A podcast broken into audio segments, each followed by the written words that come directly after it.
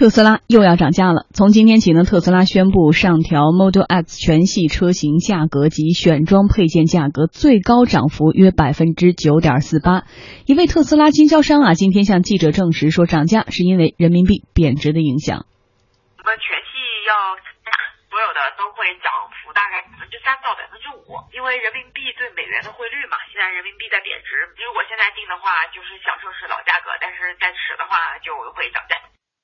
据了解，Model X 全系车型涨价五点六七万到七点九七万，最高涨幅约百分之九点四八。涨价后，Model X 全系售价九十二点零七万元到一百四十一点三九万元，Model S 全系售价，呃，也是涨了一点五四万到三点七一万，最高涨幅达百分之四点四五。涨价以后的 Model S 全系售价呢，总车价在六十八点八九万元到一百三十一点五二万元之间。这并非是特斯拉第一次在华调整车型价格了。去年九月份，同样是因为汇率波动，特斯拉呢曾经上调 Model，呃 S 旗下的三款车型七十 D、八十五 D、P 八五 D 的价格。那么就在前不久的十月份，由于配置升级，特斯拉也小幅调整了旗下的 Model S 和 Model X 部分车型的售价。一位接近特斯拉公司的内部人士告诉天下公司，特斯拉采取的是全球同步价格政策，所以说在中国的市场价格受到汇率的波动会比较明显。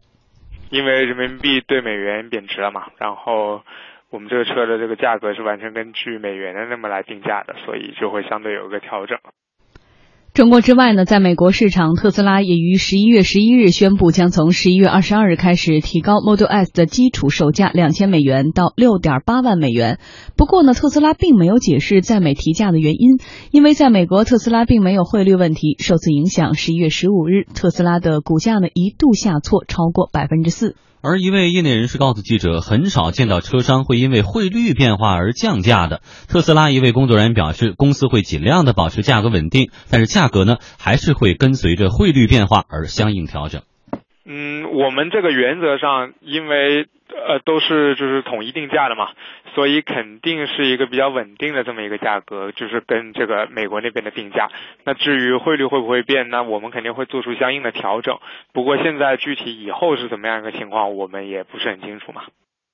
值得注意的是呢，特斯拉近期还在进一步削减车主的福利。特斯拉宣布说，从二零一七年开始，特斯拉的充电系统呢将不再免费的对车主开放了。一七年一月一日之后呢，下订单的特斯拉汽车每年呢可以在超级充电站免费充电四百千瓦时，超出四百千瓦时的部分呢将会收取一笔小费用。至于具体的收费的调整细节，特斯拉表示将在年内发布。嗯，其实对于特斯拉来说，对于一个企业行为，它涨价或者降价呢？不用非找个特定的理由，就是我觉得我的货紧俏了，想涨价都可以。但是刚才也提到，在美国，如果说不明原因的涨价，股价是会下挫的。所以说这次在中国的提价，它咬住了，说是因为汇率的变化，是不是也算是给投资者的一个冠冕堂皇的交代而已？啊，不只是这样，这个汇率的这个，因为这一次的这个汇率的变动其实很大。那刚才提到了，它去年九月份也做过一次，而且上涨的幅度，其实它每一次都是过万的，每个车系都是过万，对吧？那个去年呢，我们知道是八八幺幺汇改嘛，当时的这个汇率浮动变动瞬间变动很大，所以它九月份就有这个提价的这个行行动。那这一次呢，又有那中间这一次只有第二次，就是十呃十一月初的时候，十月底吧，那一次呢说是跟配置相关，就同款同同系的车，它因为配置提升了，硬件的原因，所以提升了。那理论上讲，这个进口车，那进口的这个产品受汇率的影响，这个因果关系是成立的，而且很直接。它有两个方面，第一个，它以美元计价定的价格。那你当你的这个目标市场，它的这个汇率出现变化，因为它销售是以人民币来结的嘛，这样的话呢，如果它不涨价，那有可能就可以视同是变相降价。我们可以这么来做理解，因为它涉及货币购买，这是第一。还有更重要的地方，就是在关税这一块，其实有可能我们会忽略这块，只是说，哎，终端市场对那个出厂的终端市场这个标，关税这一块其实变动会更大，因为我们知道这个汽车进口汽车的这个关关税呢，一般情况下我们理解是三个税嘛，比如进口税啊、消费税啊、增值税，这些税率都是按什么呢？是按完税价格乘以这个相应的税率。那你这个完税价格，当你这个相当于，如果它这个，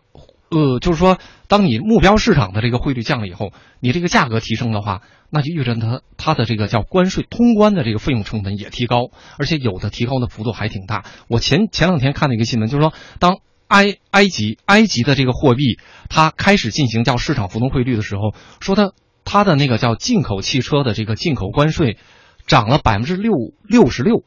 就意味着关税因为汇率的变化就能涨这么多，所以呢，这就有一个说进口产品，特别是像这种汽车这种涉及到大宗的这种商品呢，它受到汇率的变化会敏感。具体到特斯拉呢，可能会更敏感。原因除了他说的这个全球同步之外，原来一直有说法，就最开始它进入中国市场的时候，它就标榜了这个说，哎，说它的这个价格呢，一直好像被解读是很厚道的，因为其他的这个叫原。原产然后进口销售的这个叫进口车呢，往往在中国市场定价偏高。这个中间呢，其中有一部分就是有这个汇率波动，预计的汇率波动，把这个预先就打到价格里，大约是百分之三到五的这个汇率波动。然后特斯拉呢，当时就是说我不考虑这个，就这一部分我不预留，就考虑到汇率风险的这块空间，我不对标美元就可以。哎，这我就不预留这一块，我定价呢，在美国它也不预留。这样的话呢，一旦汇率出现变化，显然它会更敏感。第三个呢，我觉得还有一个理由。那当然了，前期还有这种，就是一般往往是这个，当汇率有变化，有可能所有的潜在的购买者会知道未来可能会提价，所以在它的这个叫汇率巨大变化有这个贬值预期的时候，往往他购车的这个冲动要更强，因为越晚有可能这个车价提升越贵越贵。哎，这是最后一点呢，就是一直有说法，就是说买特斯拉的人，他往往是这个叫价格不敏感人群，因为这个价格不低，但是呢，我买它。是因为我追求它的，你叫理念也好，性能也好，或者它的风格也好，对这个会更在意。所以呢，你的这个在相应的价格基础上，比如这个涨幅，比如说几万呀什么的，似乎对它的这个销售应该带来的影响比较小。事实上，现在看起来它的这个销售业绩和数量呢，显然就没受影响。所以呢，从这几个方面呢，我觉得，当然随后也可能会说到他自己在这个叫利润提升、利润率、毛利率的这一块，它的压力也很大，因为它的技术投入大。所以呢，考虑到这个。它的这个涨价的这个冲动和理由其实都很充分。嗯，但是说完了特斯拉，肯定很多听众朋友都在说啊，因为我们刚说了，其实购买特斯拉的是一个特特殊的、可能比较细分的一个小众人群。嗯，那么更多的个听众朋友可能更关注是其他的这种呃进口车，对价格会不会有变化呢？实际上不仅仅是特斯拉哈，对于汇率敏感的平行进口汽车，最近价格也是有明显的提升。据业内人士透露说，今年九月开始，路虎平行进口车的实际售价呢，已经有五。到十万元提升了一些热门的进口车，在平行进口渠道中呢，都有不同程度的上涨。一位汽车经销商告诉记者，其实对于宝马、奔驰这些进口车的厂商来说，也都存在着汇率影响。但是这次汇率呢变化并没有与特斯拉一同提价，两个原因：一方面，整体国内的汽车市场在萎缩，你要再提价的话更卖不动了；第二个原因呢，他们在制定汽车销售价格的时候，其实把汇率变化这一部分已经打到车费里了，所以这一次可能不做调整。它这个指导价就是一你一般情况下都是定的比较虚高，你像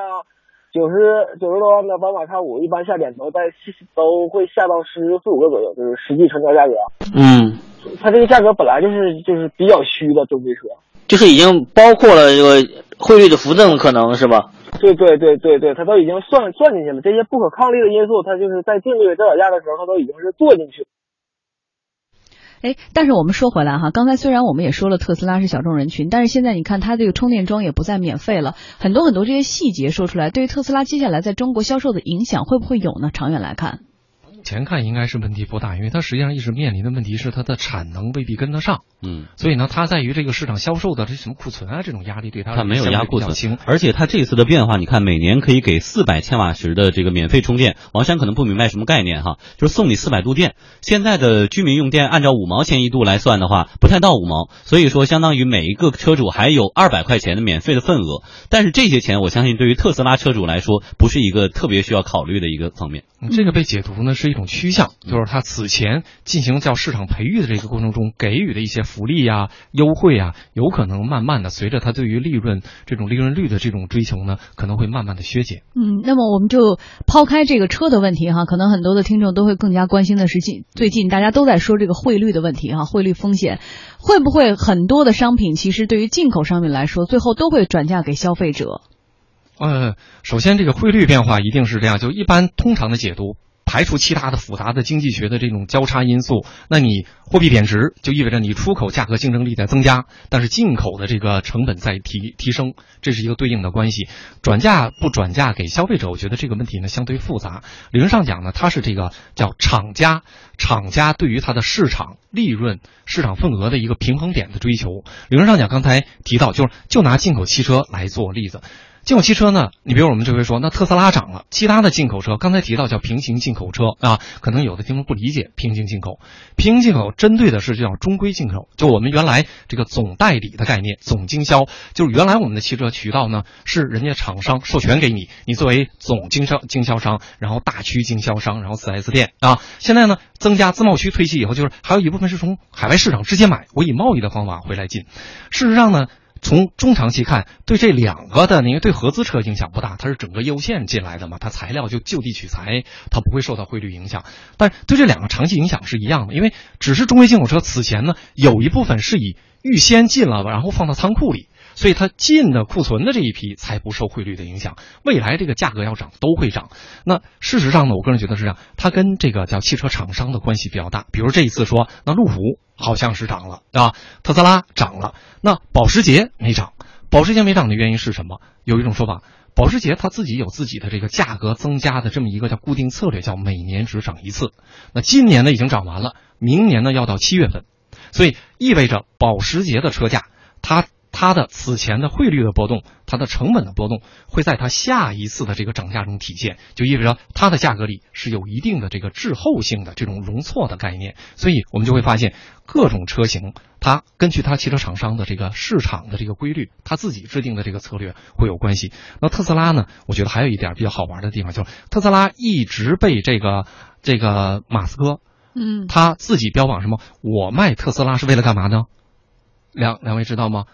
我卖特斯拉，我是为了拿这个钱去贴补我发射火箭那个 Space X，哎，所以那 那就意味着你特斯拉最后早晚要挣钱，你才能拿到这个巨额的这个市场利润去发火箭、去发卫星嘛。所以呢，就意味着它这个。概念也好，技术投入也好，未来一定要以产生巨大效益，然后贴补他本人也好，公司也好，更高的这个技术追求要有关系。那如果这个过程迟迟没有实现，那他此前塑造的这种刚才说的有一批热衷于他的这个车迷，有可能会发现是不是在被证伪？那在这种情况下呢，对于他的这个市值，对于他未来的这个市场品牌的这种认知和联想，可能都会有伤害。